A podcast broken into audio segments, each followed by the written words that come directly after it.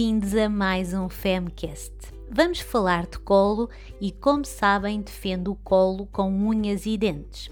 Frases como: Olha que depois habitua-se, vai ficar viciado no colo. Isso é cola mais. Quem não as ouviu, ou pior ainda, quem já não as disse.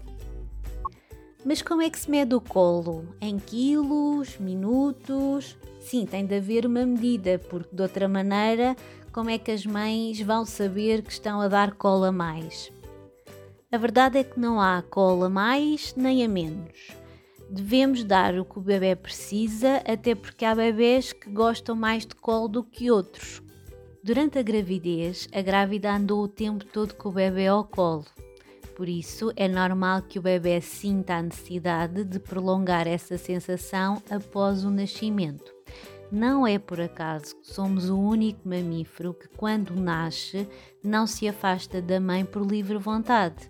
Isso só acontece quando o bebê começa a arrastar-se ou a gatinhar ali perto dos nove meses a minha famosa teoria de 9 meses in, 9 meses out. O colo é como uma transição do meio intrauterino para o mundo extrauterino, ajudando o bebê a regular também os níveis de stress desta transição. Os estudos provam que os bebés orientais uh, choram menos que os ocidentais e isso deve-se à sua cultura de andar sempre com o bebê ao colo. Então, isto quer dizer que o bebê deve andar sempre ao colo? Uh, claro que não. O bebê deve estar ao colo quando precisa de consolo, contacto físico, sentir-se seguro, amado. Uh, esqueçam as regras, sigam o vosso instinto até porque a espécie humana existe graças ao colo. Há muitos anos atrás, muitos mesmo, as crias humanas andavam sempre ao colo. As progenitoras carregavam-as uh, o tempo todo para as proteger não só dos predadores, como das condições climatéricas. Sim, o colo também ajuda a regular a temperatura corporal do bebê.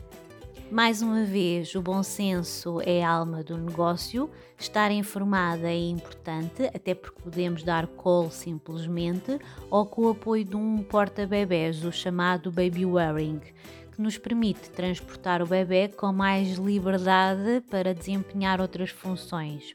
Há muito a dizer sobre o baby wearing e por isso fica para outro Femcast. O colo é o porto seguro do bebê. É tão importante como o alimento. É essencial no desenvolvimento físico, psíquico e emocional. Ao mesmo tempo, a falta dele pode causar distúrbios com consequências futuras na vida do bebê. Não se esqueçam, o colo é um direito de todos os bebés.